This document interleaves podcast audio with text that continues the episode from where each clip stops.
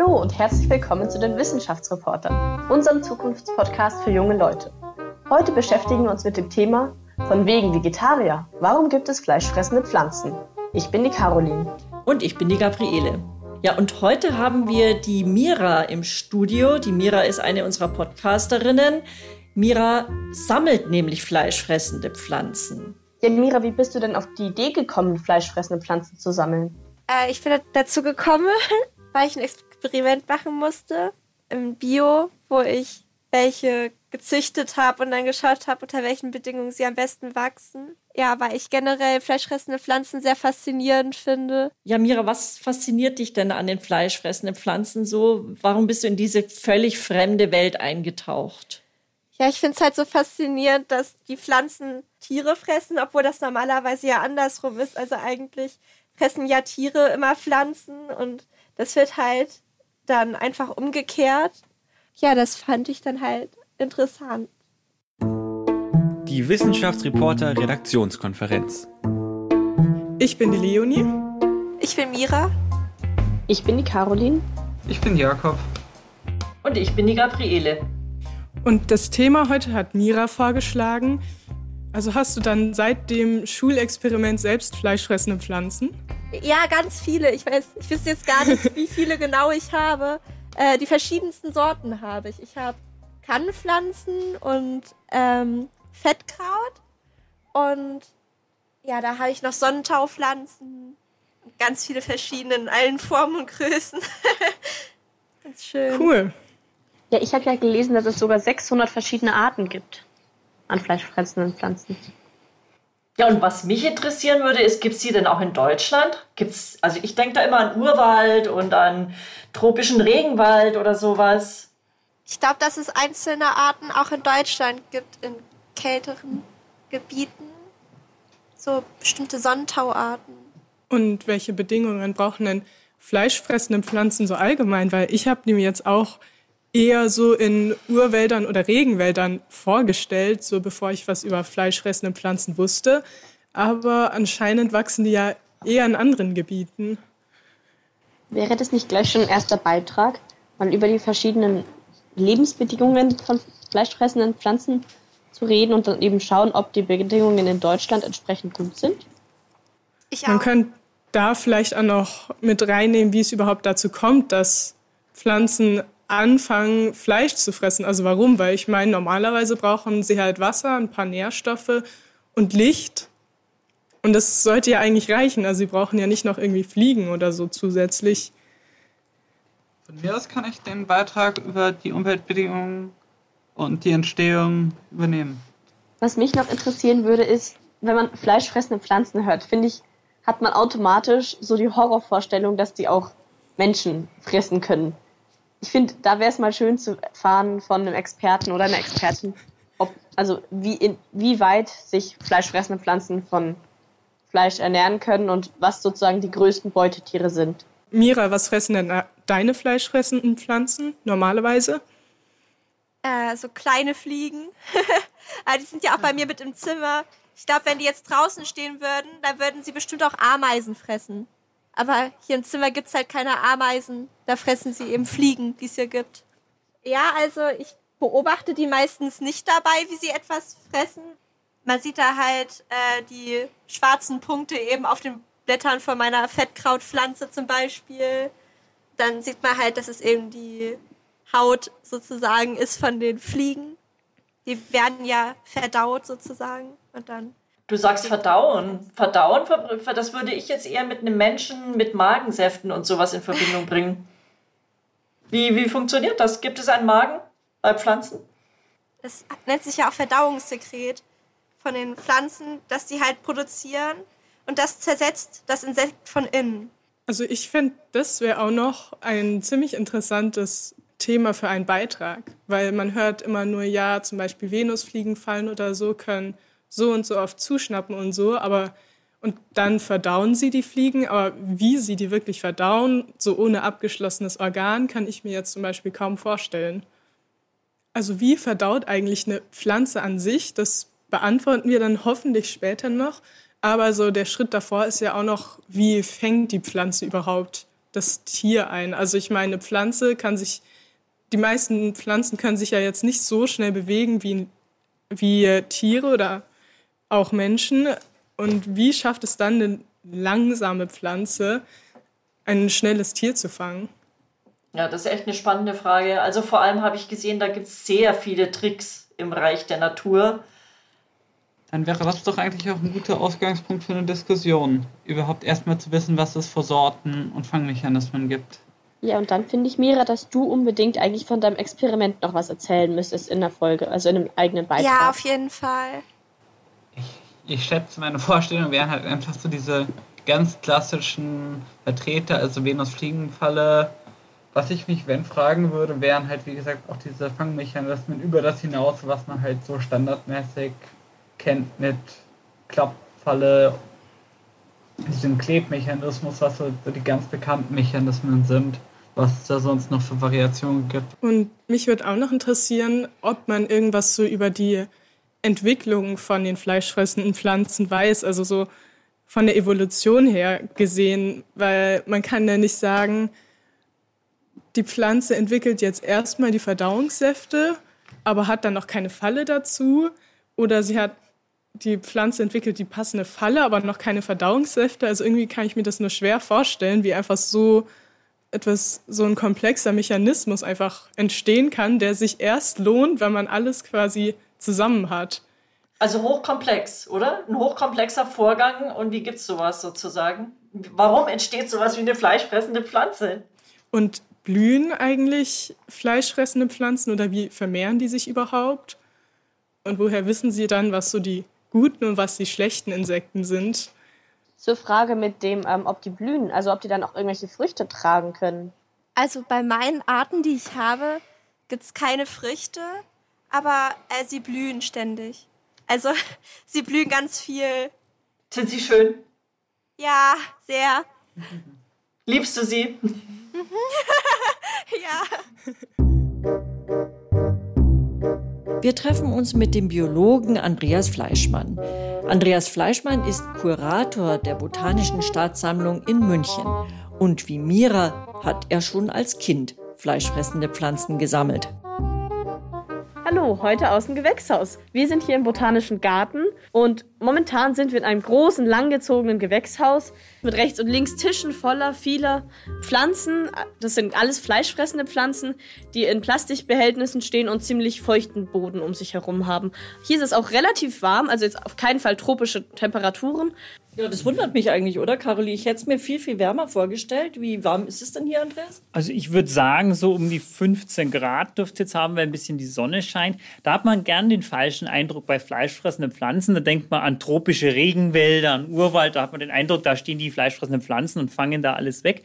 Die wenigsten fleischfressenden Pflanzen kommen tatsächlich aus tropischen Regenwäldern, sondern die kommen eher aus Gebieten, ja, wo man sagen würde, so ein Klima wie am Mittelmeer. Es gibt auch fleischfressende Pflanzen auch in kühleren Regionen. Selbst bei uns hier in Deutschland gibt es welche. Also die meisten Pflanzen haben so eine Art moosige Unterlage. Obendrauf stehen dann die Pflanzen. Viele von denen bilden so Röhren oder Kannen. Da hinten sehe ich aber auch welche, die haben sich komplett zusammengezogen. Man sieht fast nur noch ähm, die Erde, vom, wo die drin stehen. Es ist sehr vielfältig. Also wir haben wirklich alle Varianten von Pflanzen, die man sich vorstellen könnte, die man hier drin findet. Und Blüten sehen wir nicht so viele im Moment. Aber vielleicht wegen Winter, oder? Blühen Richtig. Die, die, blühen, alle fleischfressenden Pflanzen blühen auch, sind also Blütenpflanzen. Das äh, ist eine Sache, an der ich forsche, dieses Paradox. Fleischfressende Pflanzen fangen Insekten und zwar nicht mit ihren Blüten, sondern mit ihren Blättern. Also die haben diese umgebauten Blätter zu diesen Schläuchen hier zum Beispiel bei diesen Schlauchpflanzen oder bei den Kannenpflanzen oder bei manchen sind die klebrig, wie hier beim Sonnentau, äh, die hier oben stehen. Und äh, damit fangen die Insekten, um zu fressen. Gleichzeitig blühen die aber auch. Die brauchen also auch wie viele andere Pflanzen Insekten für ihre Bestäubung, für ihre Vermehrung. Die müssen sich also entscheiden bei einem Insekt, habe ich jetzt Hunger, möchte ich das fressen oder brauche ich das zur Bestäubung, also quasi Sex oder Ernährung. Und das Insekt macht dann entweder das eine oder das andere. Und äh, zudem forsche ich tatsächlich auch. Man nennt das Bestäuber-Beute-Konflikt. Und wie die Pflanze es schafft, nicht ihre Bestäuber zu fressen. Und das also es frisst nicht das Insekt, das es bestäubt. Richtig, das wäre das wär ziemlich dumm. Eine Pflanze, die ihren Bestäuber frisst, würde aussterben. Aber können die dann auch Früchte ausbilden?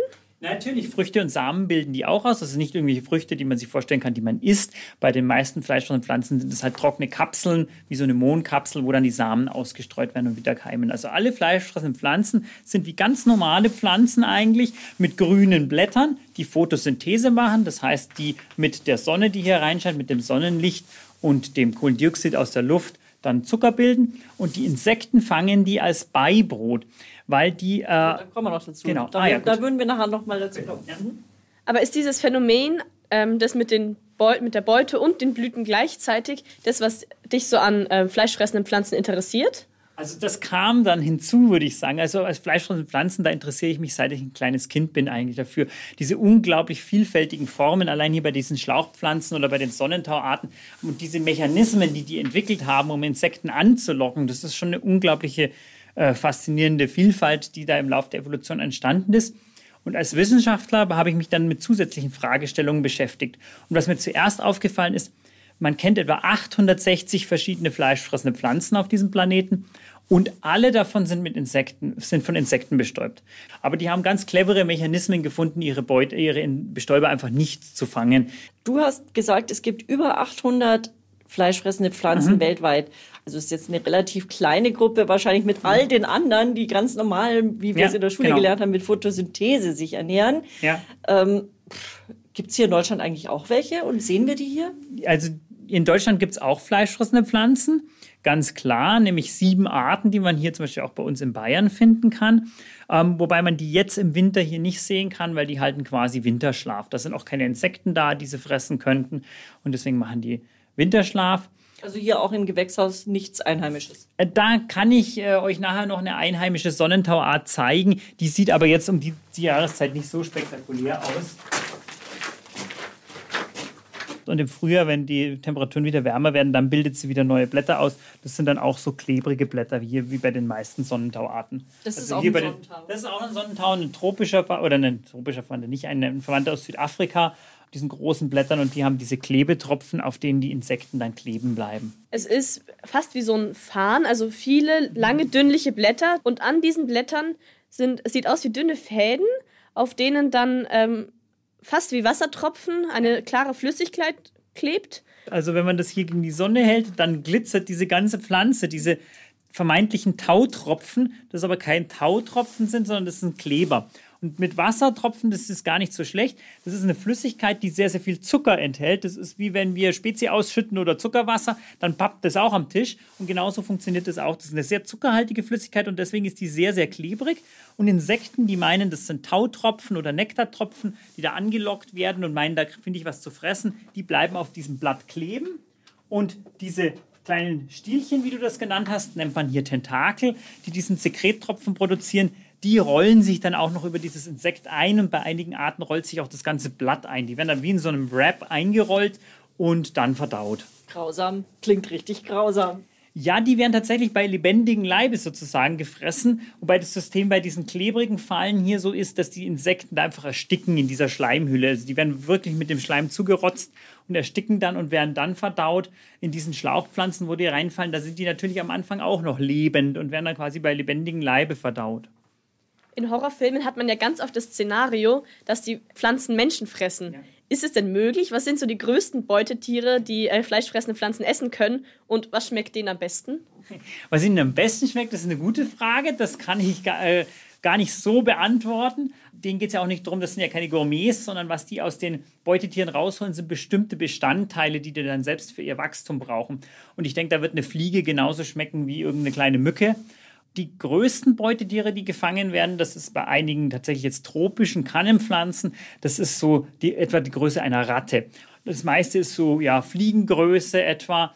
Ähm, bei dem Sonnentau können sich größere Tiere wie Wespen oder Nissen zum Beispiel schon wieder befreien. Andreas, wie füttert ihr eure fleischfressenden Pflanzen? Habt ihr hier so einen Sack Fliegen, den ihr dann öffnet und dann schwirrt und summt oder wie macht ihr das? Nein, sondern im Sommer ist einfach hier die, die, sind die Fenster offen und da fliegt genügend rein.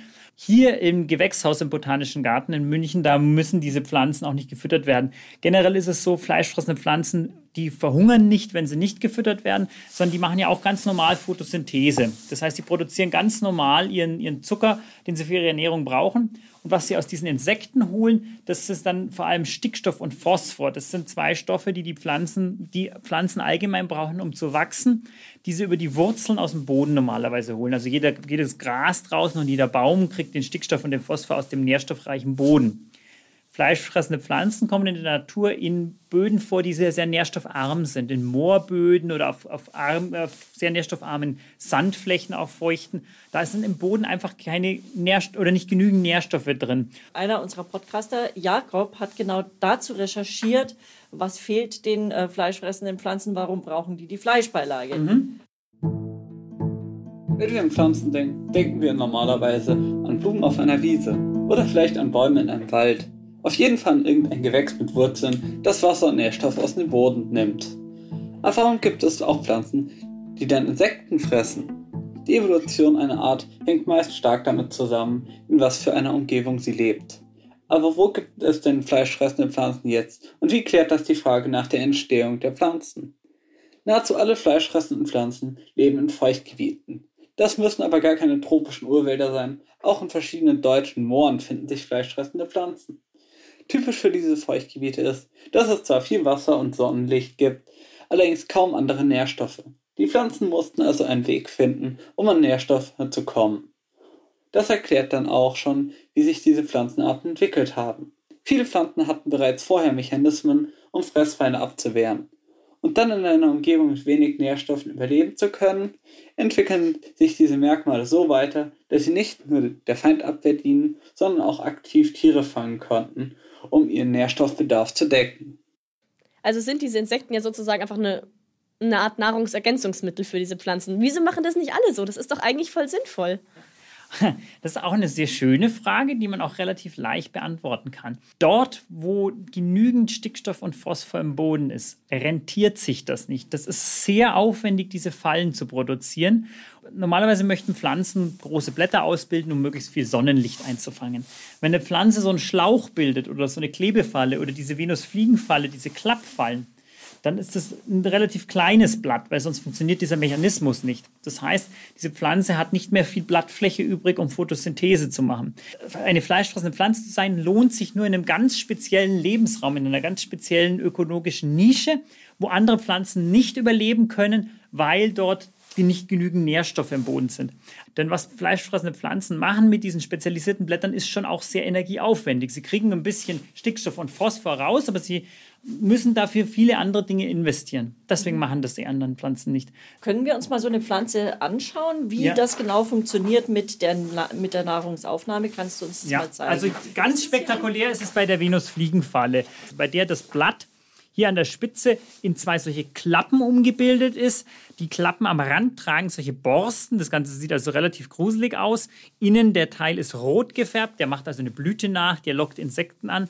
Und innen sieht man dann auf jeder Blatthälfte drei solche Fühlborsten. Und wenn diese Fühlborsten berührt werden, dann passiert gar nichts. Die Pflanze muss sicherstellen, dass da ein lebendes Insekt drin ist. Denn wenn die sich schließt, verbraucht die schon relativ viel Energie. Und wenn es jetzt hier nur regnen würde und ein Regentropfen reinfallen würde oder ein Blatt, Pflanze hat ja keine Augen. Die muss also erkennen, ist das jetzt ein Blatt, das da reingefallen ist, was tot ist, oder ist das ein lebendes Insekt? Und ein Insekt, das da drin Blatt rumkommt, lohnt sich nicht, oder? Blatt lohnt sich nicht, da sind keine, ist nicht genügend Stickstoff und Phosphor drin, nicht genügend Eiweiß. Und ein Insekt, das jetzt da drin rumkrabbelt, wird zwei von diesen Fühlhaaren berühren oder ein Fühlhaar innerhalb von 20 Sekunden zweimal. Und das kann die Pflanze wahrnehmen. Also ob zwei Fühlhaare berührt wurden, die zählt also bis zwei, oder ob ein Fühlhaar zweimal berührt wurde. Also das ist wie so ein dünnes Härchen, so eine Art Haarstumpf sozusagen, den man berührt. Man kann fast gar nicht den Einzelnen anfassen, die sind ziemlich nah aneinander. Und äh, in dem Moment, wo ich es zweimal berührt habe, hat sie sich dann angefangen langsam zu schließen. Schon faszinierend, oder? Und hier kommt der zweite faszinierende Teil, wo die Pflanze wirklich sehr ökonomisch arbeitet. Also die haushaltet schon. Jetzt kommen nämlich diese Borsten am Rand ins Spiel. Diese beiden Tellereisen, die schließen sich nicht völlig zu, dass da kein Platz mehr ist, sondern das sind am Anfang kleine Lücken. Und die sind genau so groß, dass eine kleine Ameise oder eine kleine Fliege nochmal wieder rauskrabbeln kann. Wieder, weil es sich nicht lohnt. weil in dem Fall bei diesen kleinen Insekten die Pflanze mehr Energie investieren müsste, um diese Beute zu verdauen, als sie aus dieser Beute rauskriegt. Das ist wie wenn ich einen Dauerlauf machen muss, um zu meinem Restaurant zu kommen, wo ich dann, was weiß ich, einen kleinen Teller mit Erbsen kriege. Das lohnt sich nicht, sondern da brauche ich dann schon den dicken Schweinsbraten. Dann fängt die an, die Falle sich richtig zu schließen. Da wird das Insekt also richtig zerquetscht und verdaut. Und jetzt kommt ja das Spannende, da haben wir auch drüber gerätselt äh, in der Redaktionskonferenz der Wissenschaftsreporter. Hat denn die Pflanze einen Magen? Wie kann die das denn verdauen? Die Pflanze selber macht den Magen. Also das Blatt, das die Insekten fängt, ist gleichzeitig der Magen. Egal ob bei diesen Kannen- oder Schlauchpflanzen, bei der Venusfliegenfalle oder bei dem Sonnentau, wo sich das Blatt einrollt. Dort, wo das Insekt ist, das wird quasi von dem Blatt umschlossen und dann produziert dieses Blatt sozusagen, was bei uns die Magensäure wäre, produziert Verdauungsenzyme, also Stoffe, die die, die Beute auflösen oder zumindest die löslichen Bestandteile und die werden dann von der Pflanze aufgenommen wie eine Blattdüngung. Und genau zu diesem Thema habe ich auch einen eigenen Beitrag gemacht. Ja, wie eben mit Hilfe des Verdauungssekret der Beute die tierischen Eiweiße entzogen werden. Hat die fleischfressende Pflanze die Beute gefangen, werden ihr die Nährstoffe entzogen, also vor allem Stickstoff und Phosphor.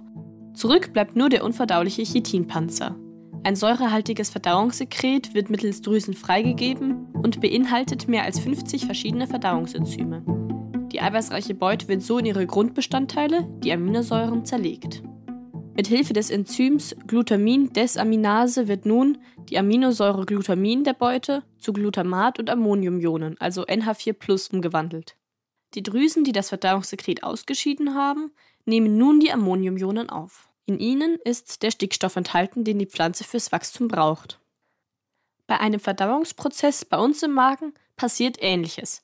Auch wir zerlegen unsere Nahrung mit Hilfe von Enzymen in ihre Grundbestandteile, die dann anschließend aufgenommen werden da sind fleischfressende Pflanzen uns gar nicht so unähnlich. Wenn wir was verdauen, wenn wir unser Schnitzel essen oder unseren Schweinsbraten, den ich vorhin erwähnt habe, dann äh, verdauen wir den ja auch nur zu einem geringen Teil mit unseren eigenen Verdauungsenzymen. Wir produzieren zwar in unserem Magen einen Magensaft, wo wir Teile schon zerlegen, aber die Hauptteil der Verdauung, also das Herauslösen der Nährstoffe, das geschieht in unserem Darm und da leben Darmbakterien, die dann eben äh, in unserem Körper leben, sogar relativ viele und die nehmen diese Nährstoffe auf. Und das machen auch ganz, ganz viele fleischfressende Pflanzen.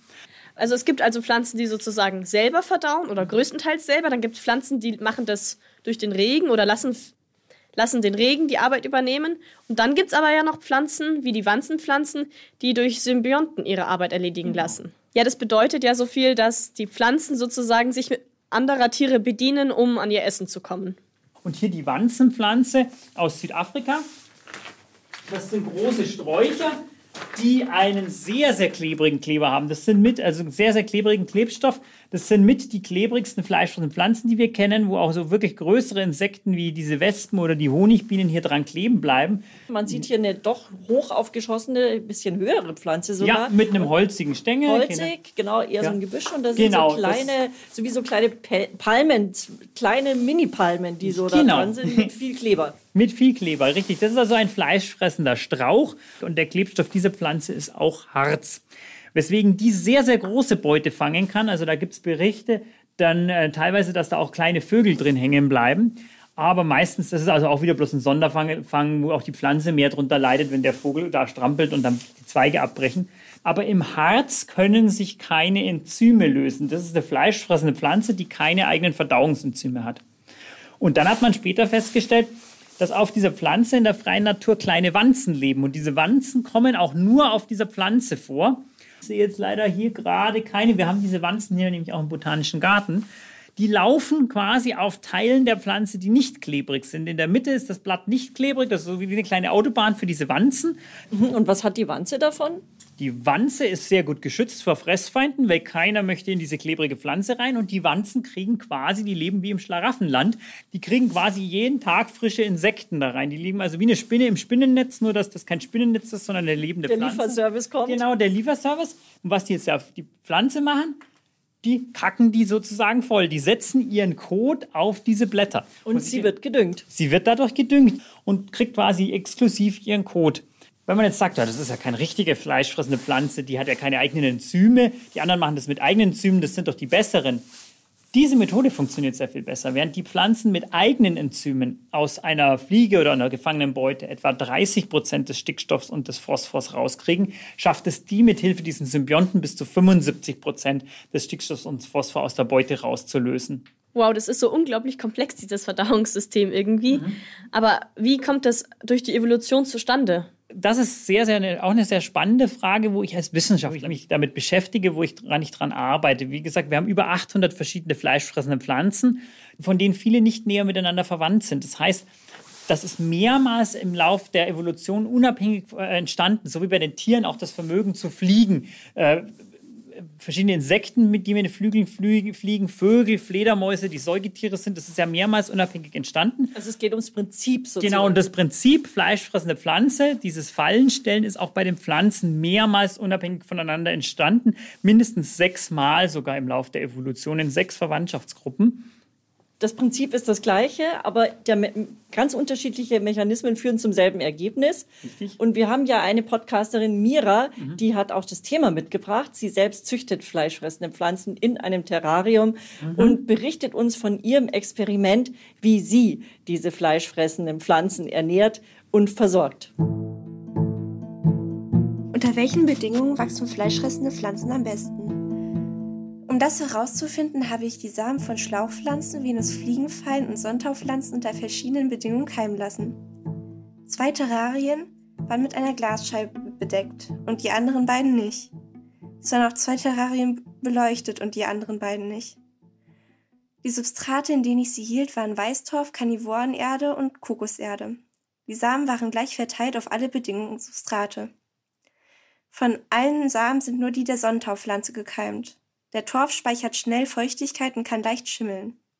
In den bedeckten Terrarien keimten auf allen Substraten Pflanzen, in den unbedeckten nur auf der Karnivorenerde.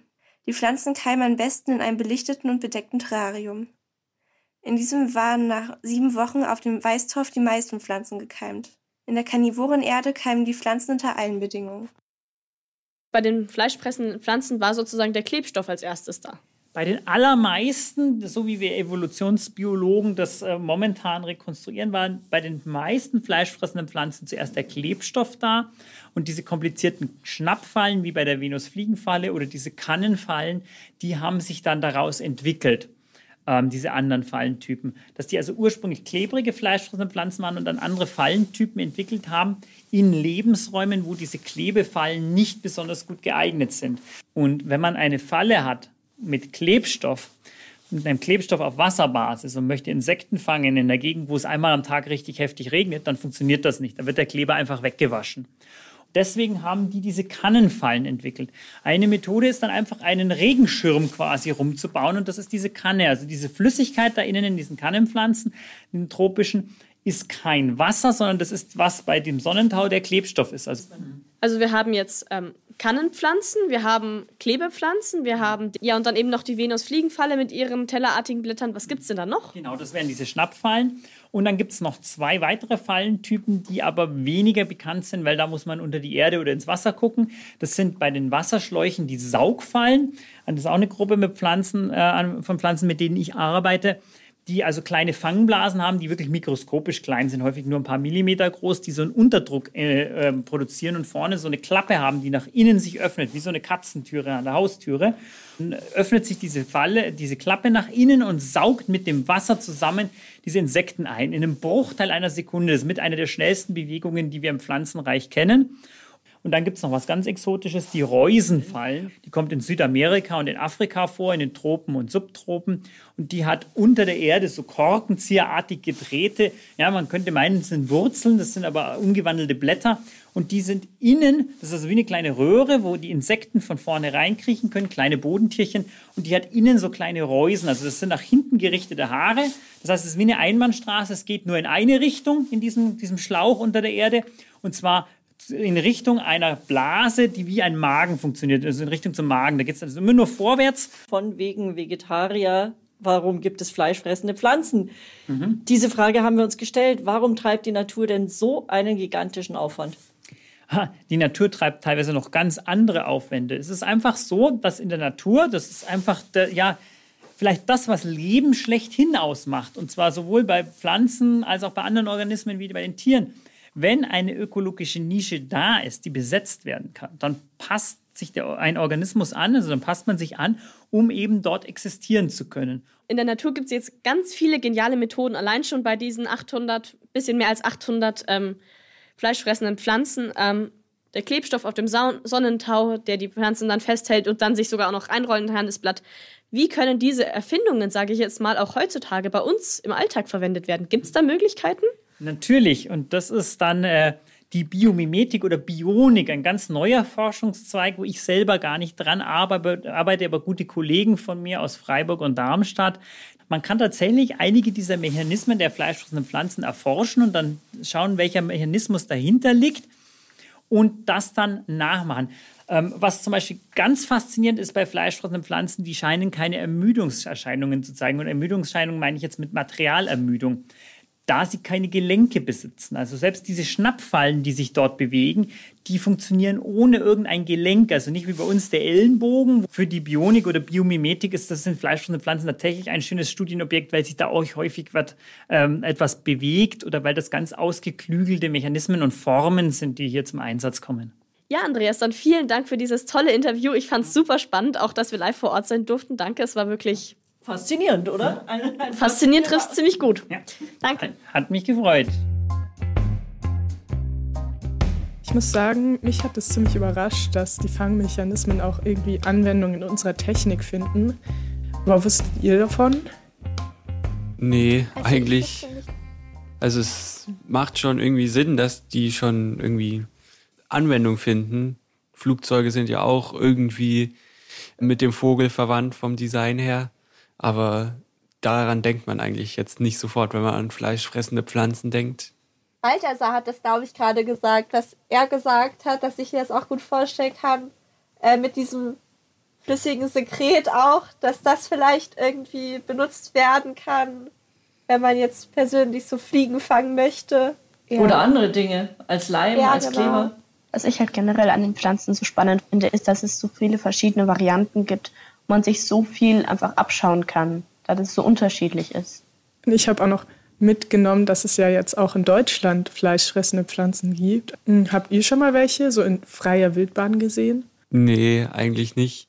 Aber andererseits gehe ich auch nicht so häufig im Moor spazieren. Da hat er ja gesagt, dass die da hauptsächlich vorkommen. Die waren auch ziemlich klein und unscheinbar. Ich glaube, die würden uns gar nicht so auffallen. Die sind auch die fleischfressende Pflanze die sieht auf Fotos spektakulär aus, aber die ist ja nur mini klein. Das Fangblatt ist so ein paar Millimeter groß nur. Ja, es kommt ja irgendwie auch auf die Art an, wie groß die sind. Zum Beispiel, ich hatte jetzt auch erst so eine Kannenpflanze, die hatte ganz riesige Kannen.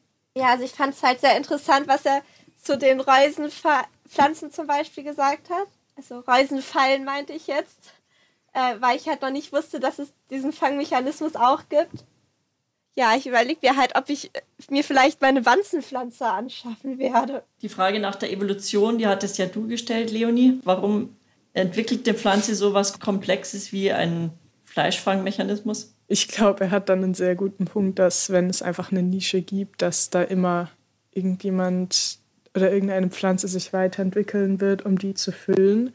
Und mich hat es auch sehr überrascht oder ich, ich bewundere das irgendwie, dass es nicht nur einmal passiert ist, die Entwicklung von diesen Fangmechanismen, sondern so auf ganz verschiedene Arten auch noch. Also mindestens sechsmal hat er ja gesagt. Und das hätte ich echt nicht erwartet.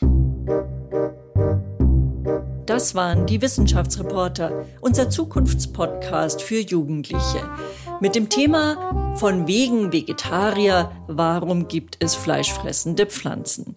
Wenn ihr selber mitmachen wollt bei uns, dann schreibt uns doch an info@diewissenschaftsreporter.de.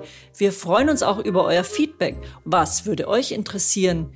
Beim nächsten Mal beschäftigen wir uns mit der Frage, gibt es Leben auf anderen Planeten? Die Wissenschaftsreporter erscheinen jeden ersten Dienstag im Monat.